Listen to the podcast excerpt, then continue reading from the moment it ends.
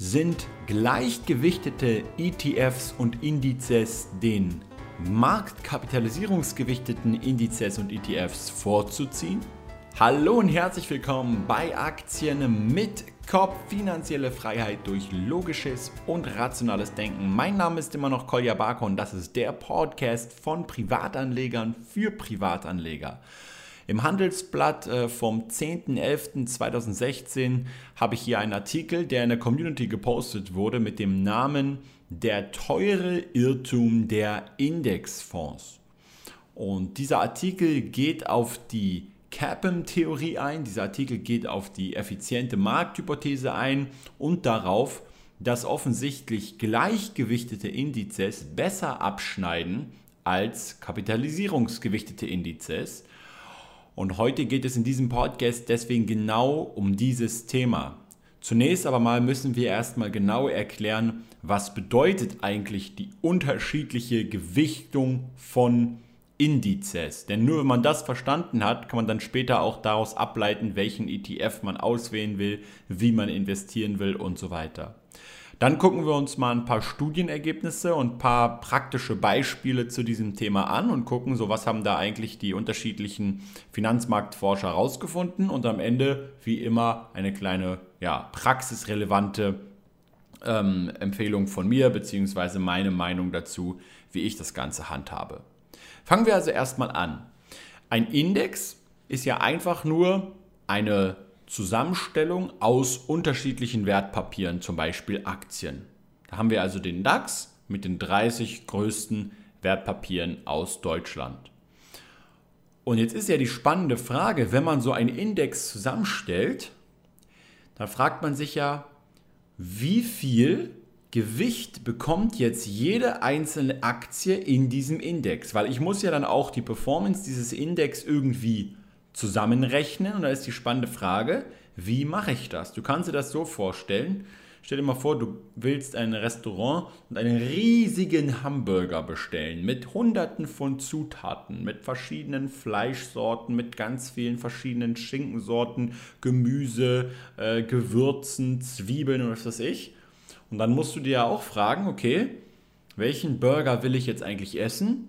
Bin ich eher so ein Veganer und will viel mehr Obst und Gemüse haben in diesem Burger oder will ich mehr Fleisch? Wie viel will ich von jedem Anteil? Also ein Index hat einfach immer eine Gewichtung, das ist ganz wichtig zu wissen. Und die meisten Indizes, wie zum Beispiel auch der DAX-Index, dann der SP 500, sind kapitalisierungsgewichtet oder auch marktgewichtet genannt. Was bedeutet das? Nun, das bedeutet, dass die Marktkapitalisierung von jedem Unternehmen relevant ist. Also die Anzahl der Aktien multipliziert mit dem aktuellen Aktienkurs ergibt die Gewichtung des jeweiligen Unternehmens im Index.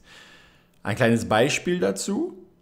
Apple hat mit einer Marktkapitalisierung von 533 Milliarden Euro, also ein riesigem Unternehmen, die höchste Gewichtung im SP 500 Index, nämlich 3% macht Apple des Index aus.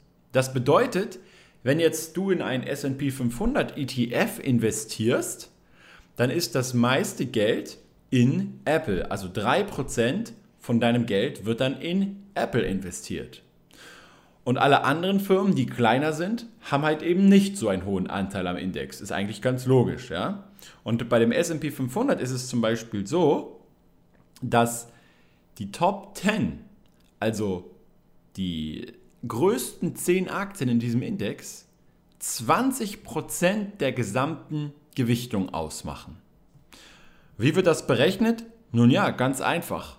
Man nimmt die Marktkapitalisierung von Apple, 533 Milliarden und teilt sie durch die Gesamtmarktkapitalisierung des gesamten Index und dann hat, bekommt man halt diese 3% heraus. Und das ist so die konventionelle Art und Weise, wie hier bei Indizes gewichtet wird. Und jetzt gibt es aber noch andere Indizes. Zum Beispiel preisgewichtete Indizes. Die ergeben eigentlich überhaupt gar keinen Sinn, haben sich aber aus uralter Zeit im Prinzip noch weiterhin immer am, am Leben gehalten. Und einer der interessantesten und bekanntesten Aktienindizes der ganzen Welt, der Dow Jones Industrial Average, ist ein preisgewichteter Index. Und jetzt werdet ihr vielleicht lachen, aber hier spielt eben nicht die Marktkapitalisierung die zentrale Rolle, sondern der Aktienkurs. Je höher der Aktienkurs eines Unternehmens, desto mehr Relevanz hat dieses Unternehmen dann in der Gewichtung des Indizes. Und das macht überhaupt gar keinen Sinn. Ich habe auch schon von Planet Money Podcast zu diesem Thema gehört, wo sie dann äh, damals ganz viele Leute interviewt haben oder auch vom Dow Jones selbst Leute interviewt haben und die einfach gesagt haben, ja, das lag damals ganz am Anfang, als sie diesen Index aufgelegt haben, lag das im Prinzip daran, dass es technisch einfach einfacher möglich war, über diese Art und Weise zu gewichten. Dass das überhaupt nicht repräsentativ ist für die Gesamtwirtschaft, jedenfalls nicht sehr stark repräsentativ ist, das äh, interessiert eigentlich keinen. Und das hat sich aber so weiter und weiter und weiter durchgesetzt. Und heutzutage ist es einer der wichtigsten Indizes, die es gibt und hat eine unglaubliche Bedeutung. Aber es besteht kein Interesse, diesen Index neu zu gewichten und anders zu gewichten. Kleines Beispiel auch noch dazu. Amazon, riesiger Konzern, Marktkapitalisierung auch circa, ich glaube, so 300 Milliarden oder so, ist nicht in dem äh, Dow Jones Index enthalten. Warum? Weil Amazon einfach einen viel zu hohen Aktienkurs hat und Amazon deswegen eine unglaubliche Gewichtung einnehmen würde im Dow Jones. Deswegen ist Amazon, obwohl es ein sehr relevantes Unternehmen der US-Wirtschaft ist, nicht im Dow Jones Industrial Average abgebildet. Sie müssten also erstmal einen Stock-Split vornehmen und dann auf einmal könnten Sie in den Dow Jones aufgenommen werden. Genauso war das übrigens bei Apple, die mittlerweile im Dow Jones Index äh, gelistet sind, die aber früher auch einen Aktienkurs hatten, der zu hoch war und somit nicht gelistet werden konnten.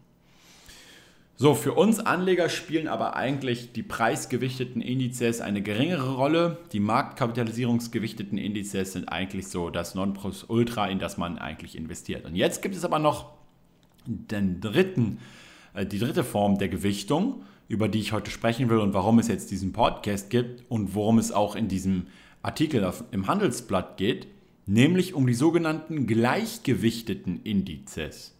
Und hier bekommt jedes Unternehmen im Index genau dieselbe Gewichtung oder jedenfalls fast genau dieselbe Gewichtung.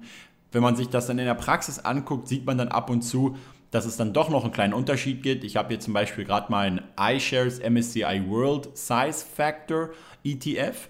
Das ist also ein ETF von iShares, die zu BlackRock gehören, die ähm, jedem Unternehmen in diesem ETF die gleiche Gewichtung geben.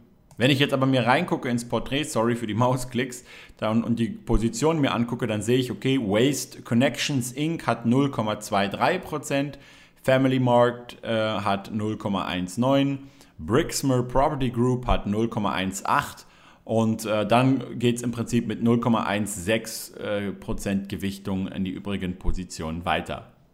Aber grundsätzlich ist hier die Tendenz, dass wenn wir das jetzt mal auf Apple beziehen, wieder, um zum einfachen Beispiel zurückzukommen, nicht mehr die Marktkapitalisierung eine Rolle spielt, sondern die Berechnung einfach so erfolgt. Okay, Apple ist eine Aktie von insgesamt 500, also teilen wir 1 durch 500 und das bedeutet, Apple hat nur noch eine Gewichtung von 0,2% in diesem Index statt 3%.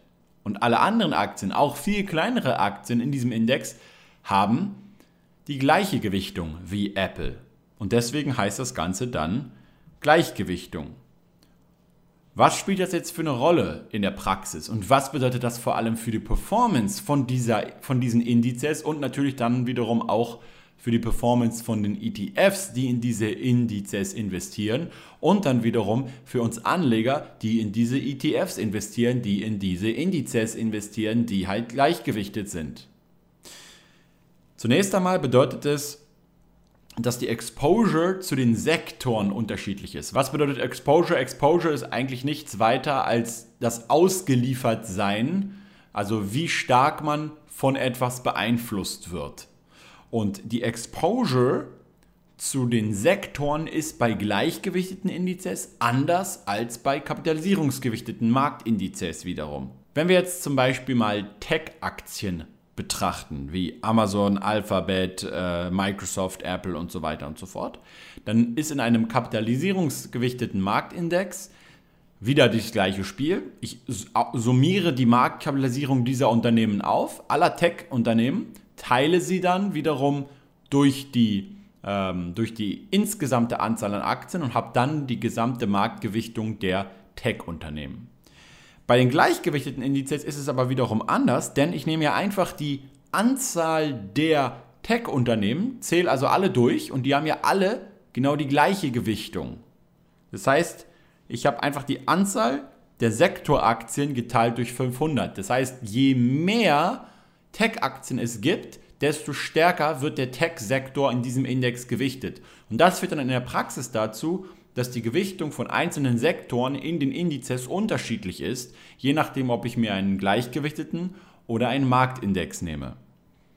Hier vier Beispiele. Finanzwerte machen zum Beispiel beim ähm, normalen marktgewichteten Index vom SP 500 12,8% aus, im gleichgewichteten 12,6%, also ein bisschen weniger. Healthcare macht im Marktindex 14,7% aus, im gleichgewichteten aber nur 11,8%. Real Estate, also Immobilien, machen im normalen Marktindex aktuell nur 3,1% aus, im gleichgewichteten aber 5,6%.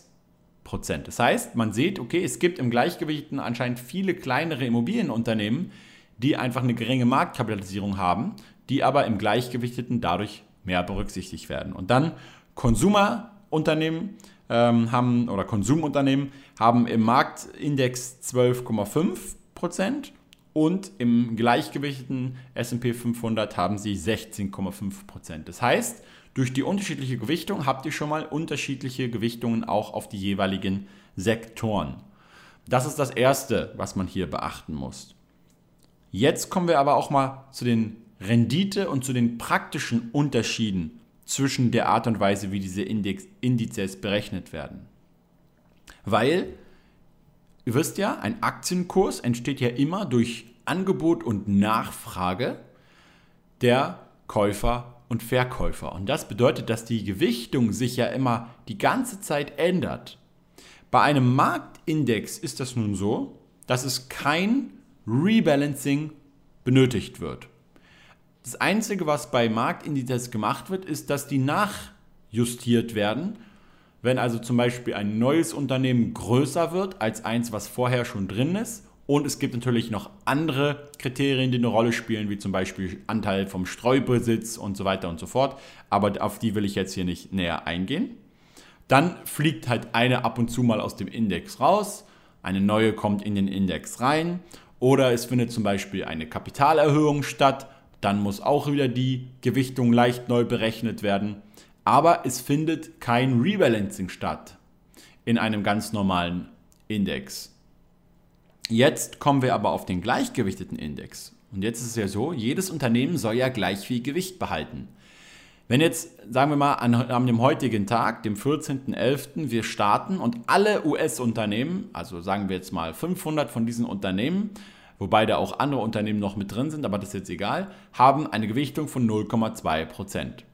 Dann wird es ja so sein, dass wenn wir in einem Jahr gucken, wie ist die Gewichtung, diese wiederum vollkommen anders sein wird, weil die Unternehmen ja unterschiedlich stark wachsen, manche werden sogar im Preis fallen und das bedeutet, dass dein Kuchen, wenn du jetzt dir ein Portfolio so aufbauen würdest, auf einmal ganz viele unterschiedliche große Stücke hat. Wer die ähm, Software Portfolio Performance benutzt und schon einige Aktien im Depot hat, wird das äh, merken, wenn er sich die Kuchendiagramm äh, Performance mal anschaut. Dann siehst du halt, dass die unterschiedlichen Farben, die unterschiedlichen Kuchenstücke immer unterschiedlich groß werden, je nachdem, wie stark deine Aktien halt gefallen oder gestiegen sind. Und das bedeutet, wir wollen ja in einem gleichgewichteten Index aber immer diese gleiche Gewichtung behalten. Und deswegen findet zum Beispiel in diesem SP 500 ETF quartalsweise eine Neugewichtung statt. Das heißt, einmal pro Quartal wird sich das Ganze genau angeschaut und da werden alle wieder zurück auf diese 0,2% geschraubt.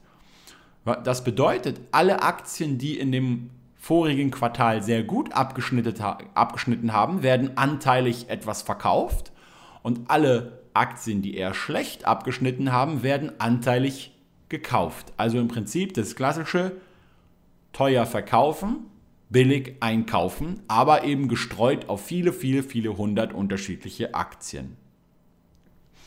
Und jetzt der letzte Punkt, der hier den Unterschied noch ausmacht, ist, dass die Volatilität dadurch von diesen Indizes, aber auch die Rendite von diesen Indizes unterschiedlich zu sein scheint. Hier habe ich mir jetzt, und da komme ich dann gleich drauf, unterschiedliche Studien und Ergebnisse angeschaut. Ich habe auch selber ein bisschen verglichen, zum Beispiel den SP 500 ähm, Index untereinander, also mit unterschiedlichen ETFs. Einmal die, die halt auf den gleichgewichteten setzen und einmal die, die auf den Marktindex setzen. Da habe ich jetzt hier in den letzten zehn Jahren beispielsweise keinen Renditeunterschied, also keinen nennenswerten Renditeunterschied feststellen können. Wenn ich mir aber die Studien anschaue, schaue, dort wird teilweise von einem Renditeunterschied ausgegangen und auch nachgewiesen. Also die sind hier bis in 40 Jahre zurückgegangen und haben gesehen, dass diese gleichgewichteten Indizes dadurch, dass sie eben mehr Exposure zu Mid- und Small-Cap-Aktien haben, eine leicht höhere Rendite erzielen als marktgewichtete Indizes. Schaue ich mir die Webseite an von äh, MSCI World, äh, beziehungsweise MSCI, ja, Morgan Stanley, dann äh, schaue ich mir den MSCI World Equal Weighted Index an und dann sehe ich auch auf dem Spreadsheet von denen, dass der Equal Weighted Index zum Beispiel seit dem 30. Juni 94, also jetzt schon über 20 Jahre, 7,54% Rendite gemacht hat und der normale MSCI World 6,99. Also auf jeden Fall so ungefähr 55 äh, Basis Points mehr Rendite beim MSCI World Equal Weighted Index. Okay, aber letzter Punkt, Volatilität von diesen Equal Weighted Indizes, also von den gleichgewichteten Indizes, in der Regel höher. So war es beim SP 500 in den letzten Jahren so, dass der eine Marktvolatilität ähm, von 11,12% hatte und der gleichgewichtete von 12%. Also ungefähr 1% mehr. Oder wie die Amis sagen, 100 Basis Points mehr. Okay, so viel erstmal jetzt dazu. Jetzt weißt du schon mal, was gleichgewichtete Indizes sind, was sie machen, worin sie sich von marktgewichteten Indizes unterscheiden. Und jetzt die spannende Frage, okay, in welche sollte ich denn jetzt investieren? Und gibt es überhaupt auf die großen Indizes immer auch eine gleichgewichtete, gleichgewichtige, gleichgewichtete Alternative in Form von ETFs und so, in die ich dann investieren kann? Nun ja, die Studie, die auch erwähnt wird im Handelsblattartikel von äh, den Wissenschaftlern äh, Plücher, Plüjacha, ich hoffe, ich habe es richtig ausgesprochen, wahrscheinlich nicht, Upal und äh, Wilkow, die haben vier Jahrzehnte lang US-Aktien analysiert und beobachtet. Und sie haben dann folgende Durchführung gemacht. Sie haben sich randomisiert 100 Aktien aus dem SP 500 ausgewählt haben die dann einmal nach der Marktgewichtung betrachtet, die letzten 40 Jahre, und einmal nach der Gleichgewichtung und sogar auch nach der Preisgewichtung. Und die haben herausgefunden, dass die gleichgewichteten Indizes im Durchschnitt 2,7% Rendite mehr machen pro Jahr als der Marktindex und 1,12% mehr als der Preisindex. Das heißt, auf Dauer schon ein starker Renditeunterschied. Die Volatilität insgesamt ist aber auch weitaus höher gewesen, nämlich von 18% versus 15 bis 16% bei den Markt- und bei den Preisindizes. Wenn man das Ganze jetzt aber risikoajustiert, und das ist so ein, auch so ein Wort aus der Finanzbranche, im Prinzip Ganz einfaches Beispiel. Nehmen wir mal an, du sagst, Kolja, was hast denn du so für eine Rendite erzielt dieses Jahr? Und ich sage dir so, naja, so irgendwie so 10% oder so. Dann sagst du, ah, du bist ja eine richtige Flachzange, Junge. Ich habe 50% Rendite erzielt. Und dann frage ich dich, ja, wie hast du denn das gemacht? Dann sagst du, naja, ich habe einfach russisches Roulette gespielt. Dann sage ich, okay, schön für dich, du hast zwar 50% gemacht, aber du bist auch ein verdammt hohes Risiko eingegangen dafür. Und deswegen werden im, im Vergleich immer solche Performance-Angaben risikoadjustiert, zum Beispiel über das sogenannte Sharp Ratio, welches die Standardabweichung im Verhältnis zur Performance setzt. Und das Sharp Ratio vom äh, Gleichgewichten-Index Index war 0,42, beim Marktindex nur 0,31. Das Sharp Ratio, je höher, desto besser. Das bedeutet, dass in diesem Fall risikoadjustiert der gleichgewichtete Index besser abgeschnitten hat die letzten 40 Jahre. Und jetzt sagen vielleicht einige von euch, ja, aber das ist ja einfach, das kann ja, das, das kann ja nur ein Zufall gewesen sein. die haben einfach sich ja 100 Aktien rausgesucht. Wer sagt mir denn, dass es nicht einfach nur ein Zufall war? Nun, genau auf sowas haben sie natürlich geachtet, denn die haben sich nicht nur, das, haben das Ganze nicht nur einmal durchgespielt, sondern insgesamt haben sie sich 1000 Portfolios erstellt. Und sie haben immer die Aktien unterschiedlich zusammengewürfelt. Also mal haben sie halt 100 äh, Aktien aus dem einen Bereich genommen, dann wieder 100 andere Aktien. Mal haben, haben also die Portfolios sind natürlich dann teilweise ziemlich ähnlich. Manchmal sind dann nur drei oder vier Aktien unterschiedlich, aber insgesamt hast du halt immer ein leicht anderes Portfolio. Und insgesamt haben die es bei 1000 Stück gemacht. Dann haben sie auch das Ganze mit mehr Aktien gemacht, also mit zwei, ein, Portfolio von 200 oder sogar 300 Aktien aus dem SP 500, haben auch unterschiedliche Konjunkturphasen und Zyklen miteinander verglichen und sind zum Ergebnis gekommen, dass auf Dauer in den meisten Fällen diese Performance- und Volatilitätsunterschiede gleich bleiben. Das heißt, dass man bei gleichgewichteten Indizes auf Dauer eine leicht höhere Rendite erzielt die natürlich, wenn man ab einem gewissen Punkt investiert, über den langen Zeitraum einen enormen Renditeunterschied machen kann. Die, dieser Renditeunterschied aber mit einer höheren Volatilität erkauft wird. Und das Ganze möglichst häufig Rebalancing. Das heißt, die sind hier nicht nur, wie, wie ich am Anfang gesagt habe, quartalsweise gerebalanced, sondern die haben monatlich gerebalanced. Und je seltener man rebalanced, desto kleiner war dann irgendwann der Unterschied. Dann spielt natürlich in der Praxis dann auch wieder die Transaktionskosten eine Rolle. Und dazu kommen wir dann gleich noch. Wenn ich jetzt ständig rebalance, muss ich ja ständig kaufen und verkaufen. Das kostet ja auch Geld.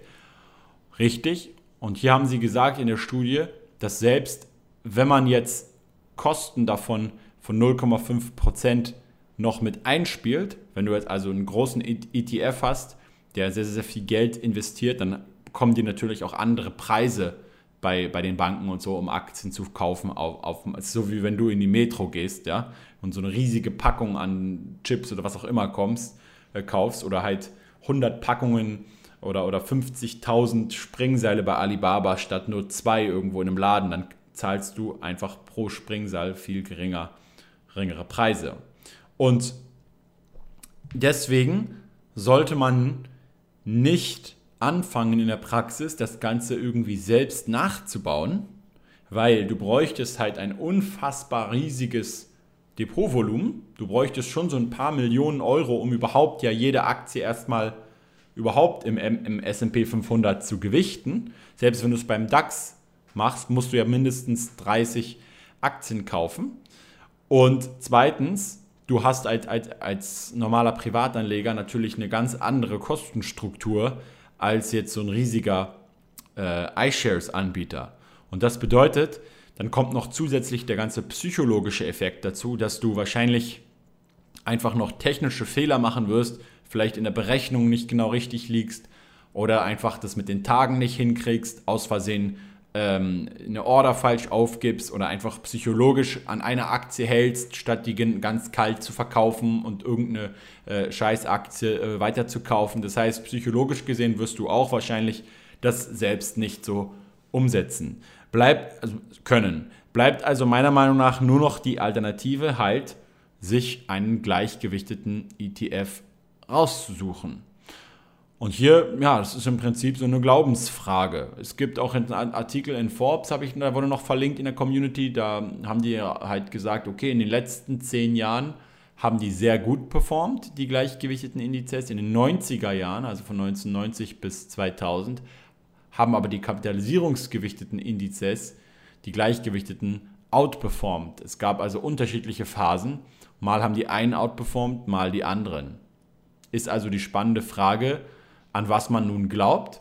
Man kann natürlich auch als Alternative einfach generell einen kapitalisierungsgewichteten Index kaufen, der aber mehr Aktien insgesamt abdeckt, zum Beispiel den Investable Markets Index, der also sehr viel mehr äh, kleine und mittlere Unternehmen auch enthält. Und somit hat man automatisch wiederum auch eine höhere Exposure zu denen. Die machen natürlich, was die Marktkapitalisierung angeht, trotzdem noch einen kleineren Anteil aus, aber insgesamt haben sie schon mal einen größeren Anteil als in so einem Index wie SP 500, wo halt die zehn größten Unternehmen schon 20% des Index ausmachen. Also ist im Prinzip eine Glaubensfrage. Andere wiederum werden sich vielleicht sagen, naja, warum mache ich nicht einfach 50-50 ab jetzt? Das heißt, warum sage ich nicht einfach, okay, ich nehme einmal jetzt den SP 500, den normalen und einmal den gleichgewichteten und dann habe ich vielleicht so eine Mischung aus beidem langfristig. Das muss eigentlich jeder für sich selbst entscheiden. Ich würde auf jeden Fall aber davon abraten, das Ganze irgendwie selbst umzusetzen, sondern im Zweifel lieber auf einen äh, ETF halt zurückgreifen und die ETFs am besten auch untereinander vergleichen und ähm, mit anderen Möglichkeiten hier äh, auch vergleichen, weil das Problem ist natürlich auch diese gleichgewichteten Indizes, die haben noch nicht so viele ETFs ähm, wie jetzt die konventionellen Indizes und somit auch, noch, auch noch, nicht, noch nicht so viel Wettbewerb und somit auch noch in der Regel höhere Kosten. Und das muss man ja auch jedes Mal mit berücksichtigen, denn die werden ja am Ende in eurem Portfolio dran mit drinstehen und sich in der Realität auswirken.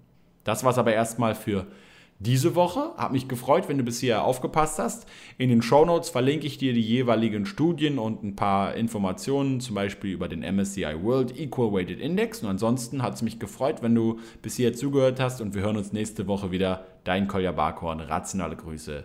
Ciao.